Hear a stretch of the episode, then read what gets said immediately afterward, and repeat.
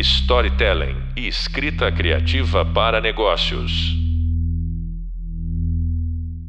Bom, na verdade, nós estamos dando continuidade aos nossos podcasts a respeito da, da disciplina Mitologia da Tradição, Mito e História. E hoje nós podemos contar com a presença do professor é, Luiz Bueno.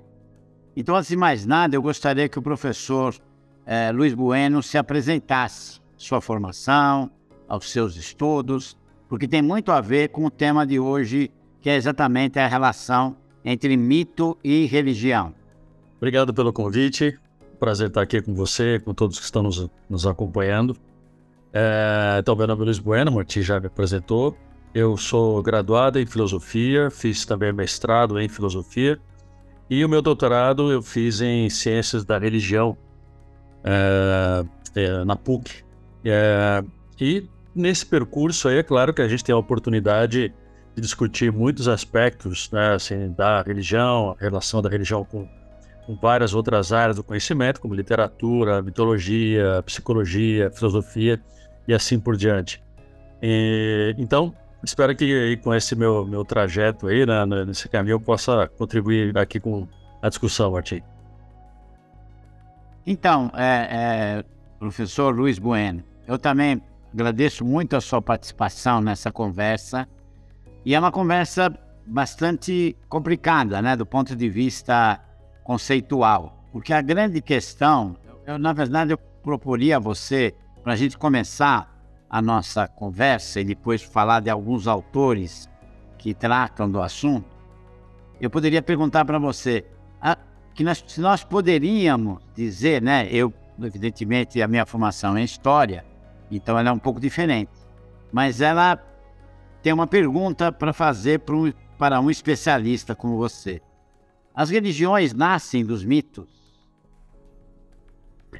É, como você disse, é uma pergunta difícil mesmo, Martim. Porque, assim, você pode pensar nisso conceitualmente, você pode pensar nisso historicamente. É, eu diria que conceitualmente, não necessariamente. Né? Assim, a nossa concepção de religião, é, ela já é algo recente, vai, só para puxar aí um pouco do aspecto histórico. A nossa noção de religião, ela parte da ideia de que ele é um aspecto da nossa vida e uh, já não é mais considerado no todo da nossa experiência, né? Assim, da, uh, nós passamos a pensar modernamente a religião como um segmento da nossa experiência social e ela vai ser pensada a partir dessa definição, né? dessa, desse deslocamento da totalidade da nossa existência, as suas próprias condições, as suas uh, os seus fundamentos, os seus pressupostos. E nesse momento em que a religião é considerada um objeto, ela passa a ser pensada também como diferente dos mitos. Né? E assim, uh, agora historicamente nós podemos dizer que sim e que não, porque há religiões, como nós chamamos hoje em dia, que a, a história delas é precedida pelo, por uma visão mais mitológica. A própria religião grega, né, se nós pudermos chamar assim, ela teve essa característica. Né? Nós tínhamos uma fase uh, arcaica, uma fase onde os mitos eram as principais né, formas de entendimento do mundo, depois as religiões nasceram dali. Né? Então, no mundo grego, até faria sentido dizer que certa, a religiosidade teria nascido né, da, da, dos mitos. Agora, de outras, é, é, em outras regiões, então vai depender, se nós pegarmos alguns estudos como o do próprio Mircea Eliade, que provavelmente né, você vai trazer aqui para nós conversarmos, na visão dele, sim, os mitos e as religiões elas estão concatenados, né? Uh, é uma experiência quase que única, né? Mito e religião parece que elas são uma, uma, uma unidade da experiência. Mas já, por exemplo, no mundo judaico-cristão, nem, o, nem assim a ideia de mito ela é bem vista, porque ela seria uma forma diferente de compreensão do mundo, de descrição da nossa realidade em relação àquilo que nós vemos a chamar de religião. Então, assim, é, vai depender do contexto em que nós estivermos pensando essa relação né, entre esses dois grandes é, segmentos aí, Martim. Então, nesse sentido, voltando ao que você falou do Mircea Eliade, é, ele diz que o sagrado se manifesta é, e, e apresenta exatamente dois modos de ser no mundo. Então, como é que você situaria essa relação entre o sagrado e o profano na questão do mito? Bem, outra pergunta difícil também, né, Martim? Por isso que foi convidado. então, assim, novamente, eu acho que assim, a gente vai ter que entender bem o que, que nós estamos chamando aqui, dependendo do autor que nós convocarmos aí, né? Que nós estamos chamando aqui do, do, do sagrado, porque assim, dependendo de, de, qual é a concepção do sagrado, ele é incompatível com, a, com de repente, com a noção de, de mito, né? Então, por exemplo, o, o Eliade tem essa preocupação de dizer, olha, até um certo momento no século XIX, o mito era entendido como né, no sentido de fábula, né, de uma história não necessariamente é, verdadeira, né, uma, alguma invenção.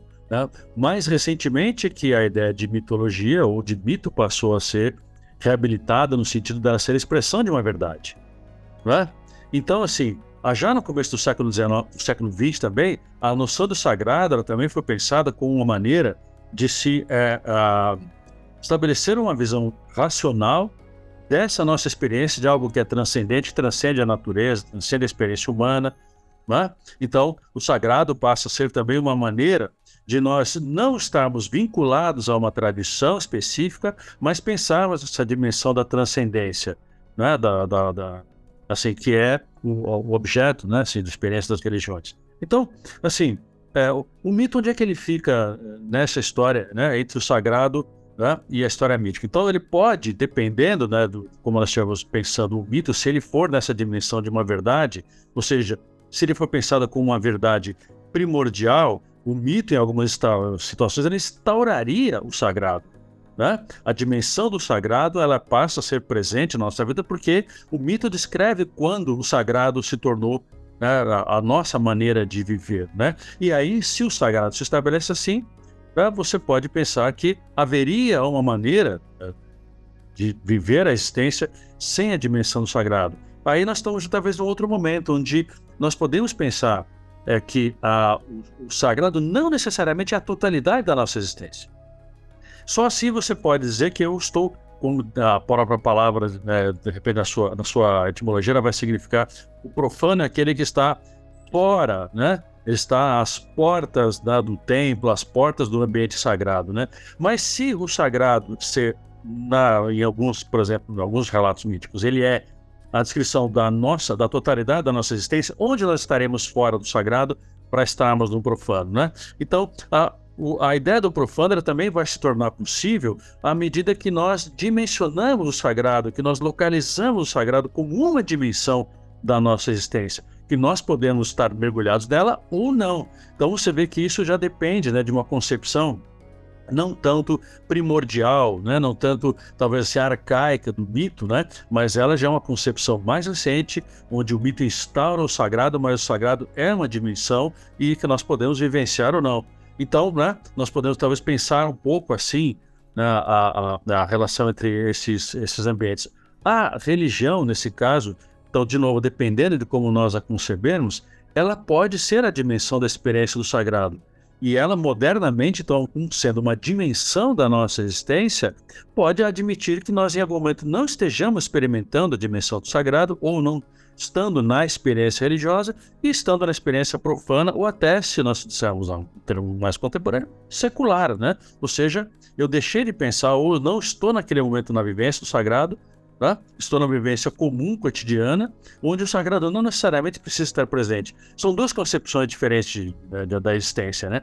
Uma, onde o sagrado ou a religião, a nossa concepção dessa, desse algo que nos transcende, ele é a totalidade da nossa existência, ou se o sagrado é algo que nós podemos experimentar ou não. Acho que fazendo essa distinção as coisas começam a ficar um pouquinho mais, mais claras, talvez, né? Beleza, beleza. Porque, inclusive, na questão da, da relação entre mito e religião, o historiador Jean-Pierre Vernant, ele tem um livrinho chamado Mito e Religião na Grécia Antiga, que inclusive eu recomendo aos alunos, eu recomendo como leitura complementar né, dentro da bibliografia que foi indicada no estudo sobre mitologia. E tem um parágrafo dele que eu gostaria que você comentasse. Ele diz assim: O historiador da religião grega, portanto, deve navegar entre dois escolhos. precisa abster-se de cristianizar, entre aspas, né, cristianizar a religião que ele estuda, interpretando o pensamento, as condutas, os sentimentos do grego, exercendo sua piedade no contexto de uma religião cívica, tendo por modelo o crente de hoje, que assegura sua salvação pessoal nesta vida e na outra, no seio de uma igreja que é a única habilitada a conferir-lhe os sacramentos que fazem dele um fiel. O que, que você diria dessa definição é, do Jean-Pierre Vernat? Talvez seja assim a maneira, Martim, mais é, contemporânea que nós temos para lidar com o fenômeno da religião, ou seja, a, a consciência de que uh, nós não podemos projetar em outras sociedades, especialmente em outros tempos, uh, a nossa experiência, né, a experiência contemporânea, e muito menos a nossa experiência demarcada numa, numa matriz civilizacional, que é, no nosso caso, né, a matriz judaico-cristã. Né, que o Werner aponta aí, né? Então, no, a gente sabe que você é historiador, sabe melhor do que eu isso, né? Que no começo da, dos estudos modernos de religião, né, nós partimos de uma experiência que era uh, eurocêntrica, ou seja, ela era uma definição de religião que partia da concepção da mais elevada forma de experiência religiosa, que seria a experiência cristã, para medir as outras religiões. Ou seja, então, o que o Vernon está alertando é ao olhar para uma religião como a grega, nós não podemos buscar uma religião onde você tem um livro, onde você tem uma divindade, onde você tem um ser que é transcendente, onde você tenha o sacerdote, né, que é porta-voz único e exclusivo de Deus, onde há uma verdade única que Deus revela. Né? Isso, já, isso já é uma experiência da nossa matriz judaico-cristã. Então, se nós olharmos para o mundo grego e nós projetarmos essa nossa visão tão eurocêntrica e judaico-cristã para esse mundo grego, nós não vamos entender nada do que estava acontecendo lá. Né? Tanto que assim, um grego poderia, aí com esses, é, com essas novas, com esses novos estudos, nós sabemos que um grego poderia participar de todos os ritos, porque a religião era cívica, ou seja, ela era uma experiência pública, era uma experiência social, uma experiência coletiva, mas não necessariamente o grego precisaria ser um homem piedoso, não necessariamente o grego precisaria ser um homem que estava ali sempre no templo, ou seja, ele tinha uma obrigação né, com a polis de estar nas festividades, porque isso fazia dele um grego. Mas não necessariamente se nós disséssemos hoje, não precisaria ser um carola, né? se nós pudéssemos brincar com a, com a expressão, né, Martim? Ou seja, esse é um aspecto. O outro, né? Assim, a, a relação com os deuses é completamente diferente também da relação judaico-cristã. Os deuses no mundo grego, eles estão na sua, na sua no seu Olimpo, ou seja, na sua dimensão, né? E eles podem ter a ver ou não com os homens, eles podem interferir ou não com a vida dos homens. Aliás, os gregos preferiam que eles interferissem muito, né? Porque às vezes os deuses, quando, se, quando interferiam, aprontavam ou traziam as suas próprias é, é, é, características, ou seja, os deuses são desonestos, são sensuais, são raivosos, são mentirosos, né? Eles acabavam trazendo problemas para os humanos. Então, ou seja, assim, pensar nos gregos naquele tempo tem que ser tentar entender como o grego vivia a sua própria religião. E isso é um esforço bastante grande de qualquer pesquisador para alcançar essa objetividade e colocar de lado a sua própria experiência, o seu contexto de experiência, né?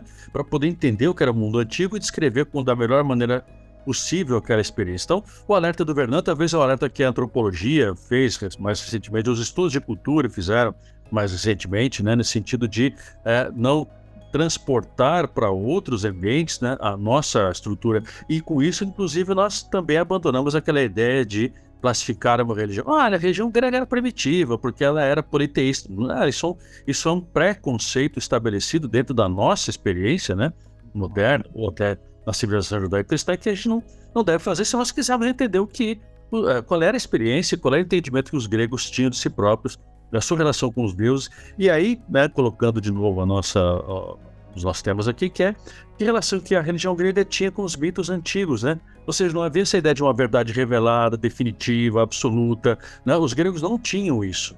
Né? Não tinha essa concepção que nós, dentro da matriz judaico-cristã, aprendemos. Né? Então, isso só para comentar um pouquinho dessa dimensão, hein, Martim? Outra questão também muito interessante com relação que pode fazer um paralelo, né? Uh, dentro de uma leitura mítica, né? Que é a própria é, é, explicação da origem do mundo, né? A partir de uma cosmogonia e até de uma teofania. Como é que você comentaria esses conceitos nessa relação? que a gente está procurando aqui. É, então, essa ideia, Mati, da cosmogonia, talvez ela seja, assim, nos achados, né, de estudos como do, do Eliade e outros, né, uma das coisas mais importantes, né, assim, de todas as estruturas míticas ou mitológicas, né, que nós é, encontramos, né. No geral, realmente, elas tratam de uma, uma certa, uma, de, de uma forma, uma explicação da origem tanto do cosmos quanto do homem. Você vê que no mundo grego, um dos, é, uma das obras mais importantes que por muito tempo foi é, transmitida oralmente, que é a teogonia, é, que é a origem dos deuses, né, se nós traduzirmos o nome, escrita é, por um sujeito chamado Exíodo, né, ela, uma das funções dela é exatamente mostrar essa origem do cosmos e toda aquela, assim, toda a sequência de eventos e fatos e ações dos deuses primordiais até depois chegar aos deuses olímpicos, né? E o surgimento do homem, ou seja, ele, ele dá uma visão e, e é, é, é, nos coloca num contexto né, completo, onde nós sabemos o nosso lugar e como e por que nós, nós surgimos aí, né? Então, e, e é até interessante nesse aspecto, inclusive, né, falando da teogonia em particular, o Exílio, segundo alguns estudiosos, ele é, ele é uma, um ponto de, de virada também, porque ele é uma passagem entre uma tradição oral para uma tradição escrita. O Exílio, ele redige a teogonia, né? Ele redige grande, aquele grande canto que tem milhares de versos, né? E, no, e transforma num texto. E é muito interessante que nesse sentido aí aquela aquela a experiência que se tinha quando um homem como ele recitava esses cantos cosmogônicos, né, que talvez levasse as pessoas aí é uma experiência né, da própria presença dos deuses. Há um estudo muito legal nesse sentido, né? Se você me permite aqui dar mais uma sugestão de bibliografia, é exatamente a teogonia, o título é esse, a tradução de um, é, de um, é, de um, de um especialista, né, da USP chamado é, o professor Torrano, né? Ele era do é, o já Torrano é o, é o nome como ele assina, né? Então ele faz uma tradução comentada da teogonia que é assim espetacular, né? E uma das coisas que ele coloca ali é que um homem como Exildo, ser 700, 800 anos antes de Cristo, mais ou menos, só para dar uma referência histórica, né? E quando talvez ele tivesse escrito, né? Esse canto cosmogônico, ou seja, a origem dos deuses, a origem do cosmos, a origem do homem, está tudo ali, né? Quando ele recitava isso, ele praticamente trazia uma experiência para as pessoas, né? De que os deuses se faziam presentes, né? O passado se fazia presente. A palavra trazia para aquelas pessoas a presença dessas forças vivas, né? Que eram as divindades primordiais. Então, essa que você, como você chamou, uma, uma, uma teofania, ou seja, a, aquela presença divina, né? nessa exposição que o Torrano faz, né? Ele diz que a, quando o, o Exílio cantava, a experiência dos deuses se fazer presente, as pessoas poderiam viver aquilo, né? O, a, o verbo presentificava os deuses ali naquele momento, né? Uma coisa que depois, com a palavra escrita, quando ela, ela, ela materializa o texto, ela praticamente congela o texto e nós passamos a ler em vez de ouvir, essa experiência teofânica muda, né? Ou seja, talvez a, a, tradição tenha perdido isso, né? Porque a experiência com o canto cosmogônico muda, né? Ele passa a ser um texto, ele passa a ser uma coisa que você analisa, que você lê, que você interpreta, e não mais que você experimenta, né? Então, nesse sentido, o canto cosmogônico era uma experiência teofânica, os deuses se faziam né, presentes ali. Né? Já depois, em outros modelos religiosos, como o judaico-cristão, depende do que do momento que você está pensando, essa ideia de uma teofania ela já se torna uma questão, né? Ela, ela já, porque a, a, a, presença de Deus não é uma coisa que é é, que você possa controlar, esperar, comandar. Né? Não, há, não há um rito que estabeleça que Deus deva se manifestar. Né? Deus, no mundo judaico, por exemplo, se manifesta quando ele quiser. Se ele quiser, se ele não quiser, ele desaparece e não há nada que você possa fazer que faça com que, com que ele se manifeste. Né? Já no mundo cristão, essa presença teofânica talvez seja marcada por aquilo que é a conexão entre o divino e o humano, que é Jesus Cristo, né? Ele que faria talvez essa presença se tornar constante quando ele transforma, ele é a ponte de conexão com, com o divino, né? Então você vê uma outra concepção, né, assim, de, de, experiência do divino, experiência do sagrado, né? Ou de, de contemplação dessa teofania que o mundo judaico-cristão é, compreende de maneira bastante, bastante diferente. né, do que era, ah, por exemplo, no caso do mundo grego, que é o que eu estou mantendo aqui em vista para não, não, não navegar em outras áreas aí, né, que são, pelo menos por mim, menos conhecidas, que são outras experiências de outros povos. Né? Perfeito. Não, porque isso já nos remete, o, o professor Bueno, é, nos remete exatamente à questão do tempo, né? até a questão da relação do mito com o tempo. Quer dizer, enquanto pode-se dizer que o mito é, é, estabelece aquilo que a Karen Armstrong chama, ela diz assim: o mito é um evento que ocorre uma vez só, mas ao mesmo tempo ele ocorre todo o tempo. Ao mesmo tempo, ou seja, na verdade o mito tem uma relação com o tempo mítico, né? Então, no cristianismo, ou na tradição judaico-cristã, o tempo passa a ser linear, que é a questão do historicismo. O que, que você acha disso?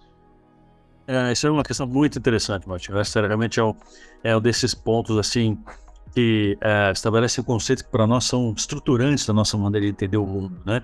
Se você pensar nessa maneira onde o mito é é, é, um, é um momento fundador, né? ou seja, o tempo mítico é o tempo fundacional, né? onde a realidade aparece, né? ou seja, aquele evento, seja provocado por uma divindade, por várias divindades, né?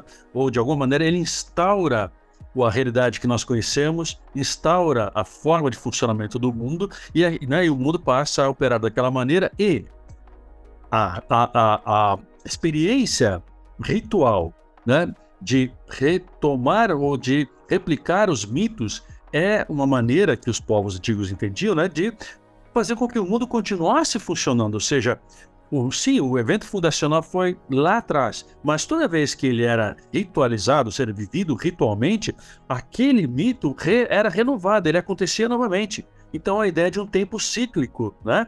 Por isso que era preciso o rito, por isso que era preciso saudar os deuses, se relacionar com eles, obedecer no sentido de reparar, de, perdão, de retomar, de reviver né, o mito, de contar novamente, porque a história se mantém viva, o tempo continua no seu ciclo, né, de né, assim, que é, acompanhada nas estações do ano, nas épocas né, marcadas, né, que os povos antigos falavam. Então, o ciclo do tempo continuaria funcionando. Você vê que interessante quando você pensa que um evento fundacional, como vai ser pensado no, no, né, no, no mundo judaico-cristão, ele, ele, é, ele tem uma concepção completamente diferente. Então, veja, no mundo judaico-cristão você tem um conceito que é o da revelação. Conceito, não é maneira de falar, né? Você tem um, um elemento que é a revelação. A revelação, no caso do judaísmo, ele é um evento que era para ser lembrado, mas ele jamais é repetido. Né? Porque ele é um evento que instaura a, a, a própria presença de Deus no mundo. A partir dessa, dessa experiência da revelação, ou seja, quando o eterno, como que entra no tempo e marca uma experiência única, né, para ser lembrada, é disso que você é isso que você diz. Ele instaura, um, instaura uma concepção de tempo linear, que é um evento que jamais vai se repetir. Né? Tanto a criação quanto a revelação, eles são eventos únicos. Né? Então, não é uma coisa que você fica repetindo. Veja como é diferente você falar de uma concepção cíclica do tempo e da história e de uma concepção linear, né? A, a, concepção cíclica, ela revive e reinstaura o tempo, reinstaura a realidade toda vez que o rito é realizado. Numa concepção de tempo linear, você rememora, você lembra, você mantém viva a lembrança para saber o seu lugar na criação, saber o que você está fazendo aqui e qual é o seu destino, porque afinal de contas, um tempo linear tem lá atrás um, um evento único, né? que é especialmente a revelação que no mundo judaico instaura né, a própria concepção de povo, né? e ele tem um apontamento de algo que vai acontecer lá no futuro, né? talvez uma a redenção, onde todos os problemas né, instaurados aqui na, na, na nossa experiência como habitantes da criação e como seres criados também, todas as nossas situações de sofrimento, de temporalidade, de limitações, né?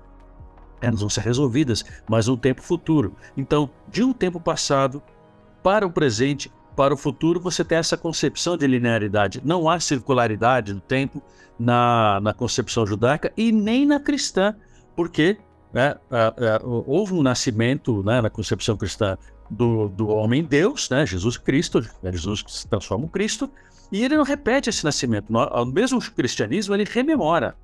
Ele relembra, ele comemora nesse sentido, né? Comemorar, né? Ele, ele relembra junto. Mas ele olha para frente também. Então, lá na frente, Jesus vai voltar. Ele não vai fazer, né? Não vai acontecer o seu nascimento de novo, né? Olha que interessante nessas né? duas concepções de tempo e de história, né? Que é que assim que, que praticamente conformam a nossa visão da realidade, a nossa experiência aqui, né, Botinho? Muito interessante. Bom, na verdade, o título desse podcast, né, desse nosso diálogo, é Jerusalém e Atenas. E, e nesse sentido, é, é, a relação que se estabelece exatamente com a, com a Bíblia. Mas, a, mas só queria ter a sua opinião sobre. A palavra Bíblia não é citada nenhuma vez nos textos religiosos é, conhecidos como tal. Na verdade, só foi criado, criada em grego séculos depois da escrita de tais documentos, significando livros, né? daí ser a religião do livro, no plural, foram os cristãos que adotaram tal terminologia, significando o conjunto formado pelo Antigo Testamento e o Novo Testamento. Né? O que foi chamado de Antigo Testamento pelos cristãos se refere aos livros judaicos, principalmente a Torá, constituído originalmente pelo Pentateuco. Pentateuco, né, como você sabe, é, significa em grego cinco livros: Gênesis, Êxodo, Levítico, Números e Deuterônimo. Se eu falar errado, me corrija, por favor. É. A autoria, a autoria é atribuída a Moisés, que teria recebido a mensagem direto de Deus. Mas foram séculos que levaram para a construção dos textos, provavelmente escritos por diversos sacerdotes, onde outros mais foram acrescentados, os Salmos, Provérbios, Cântico dos Cânticos, Lamentações, Eclesiastes e outros. Essas narrativas dão conta de toda uma história hebraica em torno de seus deslocamentos e construções de reinos, sempre sob inspiração divina. Uma forma de nomear Deus, e aí você me corrige se eu estiver exacerbando, é, acabou sendo Javé, derivando desse Jeová em tradições cristãs, num componente complexo de uma crença em um Deus espiritual onipresente e onipotente. Javé é o Deus, nunca visto como mito, por ter sido o criador de todo o universo, como relata o Gênesis, a origem de tudo, o céu, a terra, os oceanos, as florestas, os animais e principalmente os seres humanos, nas figuras de Adão e Eva. Claro que essas ricas e complexas narrativas passaram a incorporar o acervo humano em torno de nossas origens, servindo como referências fundamentais e inspirações criativas que independem de fé e rituais. Por onde as religiões firmaram e proporcionaram nossos repertórios básicos. Então eu gostaria de terminar essa nossa conversa, caro professor Luiz Bueno, exatamente em, em que você é, comentasse é, o que, que, poderia significar exatamente, na, até na, na, figura do Cristo, na figura do cristianismo, esse casamento de Jerusalém e Atenas. Ou seja, esse encontro de duas tradições, de, de duas é, tradições tão fundamentais no nosso repertório, na nossa sensibilidade e na nossa própria compreensão de mundo. Bom, Martim, você me deu aqui assim, um prato cheio, uma verdadeira sobremesa, né, para então, eu diria assim, eu até vou fazer um comentário aqui, Martim, todos que estão nos acompanhando, a partir de um autor que eu gosto muito, porque ele comenta e ele, ele escreve um texto com esse título, né, Jerusalém Atenas, que é não é um teólogo, é um filósofo político que eu gosto bastante, que é o Leo Strauss. Né? Há muitas outras pessoas que utilizam essa terminologia, mas eu gosto bastante da maneira como ele aborda é, essa, essa, essa dualidade entre Jerusalém e Atenas, porque uma das coisas que ele vai dizer é que elas são os dois pilares que formam a, a nossa tradição ocidental, né? Assim, uma, uma são, são duas colunas, né? E talvez assim elas, por serem dimensões muito diferentes, né? Assim, a concepção de mundo que ele coloca no eixo ou na coluna Jerusalém né? É essa ideia de que tudo que nós sabemos do mundo uh, é, e que é verdadeiro, que é eterno, nos foi ensinado, nos foi dado, nos foi revelado, né? que nós não sabemos nada, que nós, é, a nossa condição aqui é muito precária. É, é, é, que nós estamos aqui porque, né, por uma questão até de misericórdia, por um erro nosso, né?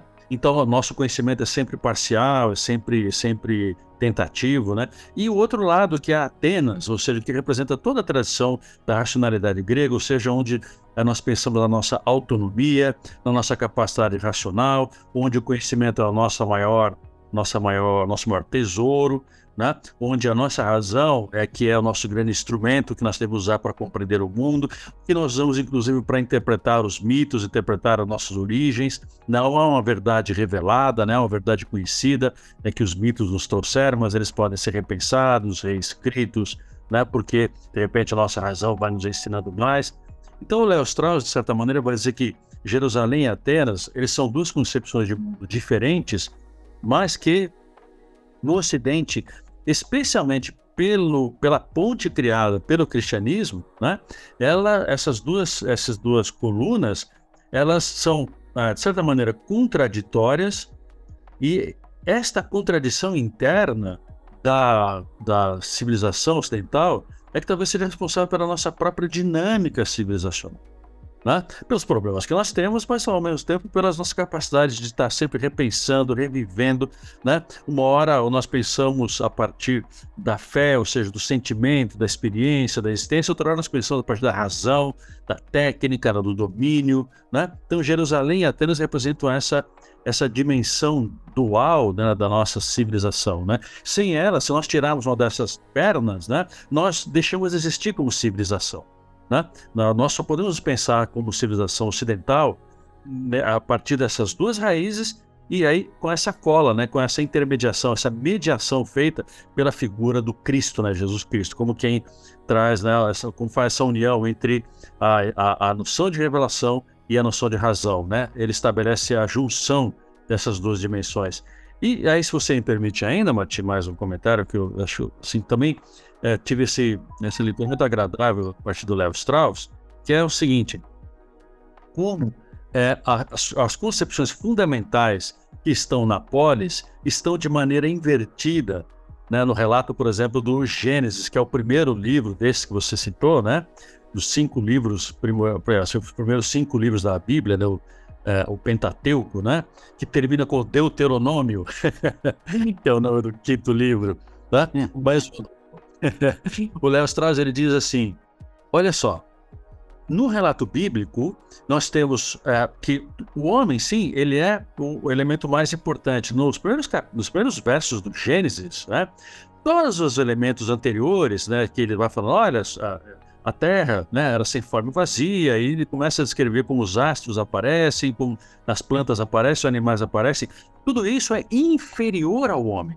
Nada desse, nenhum desses elementos, nem os astros, nem os elementos né, da natureza, nem os animais têm qualquer sacralidade neles. Né? O elemento mais importante vai aparecer quando o homem surge. Mas depois, é com o surgimento do homem, né, na sequência do relato bíblico, no segundo relato, é que vai aparecer o homem como nós o conhecemos, nós nos conhecemos, que é a nossa trajetória no planeta, que é nós, segundo o relato bíblico, optamos por querer saber do conhecimento do bem e do mal, e isso nos trouxe a, a repreensão divina. Falando, não era isso que vocês deviam ter feito, deviam ter ficado comigo, não era proibir vocês de buscar do fruto da árvore do conhecimento do bem e do mal. E aí vem todo aquele relato que nós conhecemos, né? a, a, a chamada queda do homem, né? É, depois, a, como Adão e Eva geram seus primeiros filhos, a, depois a briga entre Caim e Abel, Caim mata Abel, e Caim depois tem filhos, e aí o, que, o ponto que eu queria chamar a atenção é o seguinte: num momento do relato bíblico, lá no Gênesis ainda, aparece que em, alguns, em, em algum instante da história, os homens começam a inventar a metalurgia, as artes, os homens criam cidades, né? Estes que criam esses elementos todos, olha só, hein? A técnica, a arte e a política né? são fruto do Caim, são descendentes do Caim que por sua vez, né, filho de Adão e Eva, que já pecaram desde o começo. Ou seja, para nós, o trabalho, né, a, a, política, a técnica, tudo isso são motivo de esforço, sofrimento, muito mais fruto de nós, humanos, que não somos ah, exatamente nenhum exemplo né, de, de, de ética, etc. Né? Como assim, nós estamos nós somos obrigados a lidar com isso para a nossa própria sobrevivência. Aquilo que diz lá no Gênesis. Então agora você vai sobreviver né, com o suor do seu rosto. Né? A mulher vai dar a luz em dor de parto. Então, esse é o relato bíblico da nossa condição. Olha como é o inverso da visão grega. Não é?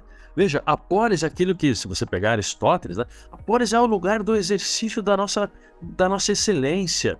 Né? A razão é aquilo que nós temos de mais importante. A razão é aquilo que nos, nos permitiu conhecer as nossas origens, né? nos permitiu conhecer o cosmos, né? a physis, certo? E conhecer a nós próprios, a nossa própria natureza. Pensa antes de Aristóteles em Sócrates, né? O autoconhecimento como ele é fundamental para tudo aquilo que nós queremos fazer.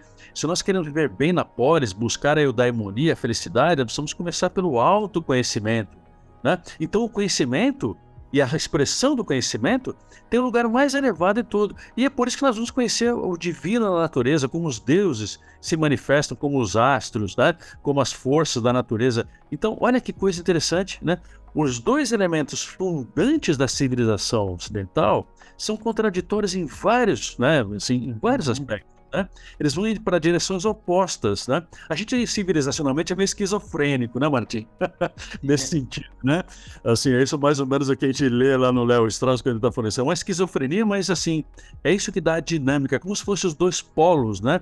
Que dão eletricidade, sabe? Que dão o movimento, né? Então, a dinâmica ocidental, ela só pode ser entendida na sua, na sua característica própria, no seu valor, né? Quando nós a colocamos diante dessa, dessa perspectiva, que são duas raiz ou dois pilares fundamentais, mas que não necessariamente são coerentes entre si. Podem ser complementares, podem ser contraditórios. Né? Isso é a civilização ocidental que nós conhecemos, e isso é o que eu acho muito interessante na, nessa, nessa exposição que o Strauss faz entre Jerusalém e Atenas. Bom, professor Luiz Bueno, primeiro eu quero agora indo para o encerramento, né, sem na verdade uma conclusão, né, porque é um tema muito complexo que merece, não apenas merece horas de debate, como séculos de construção, né? Milênios é.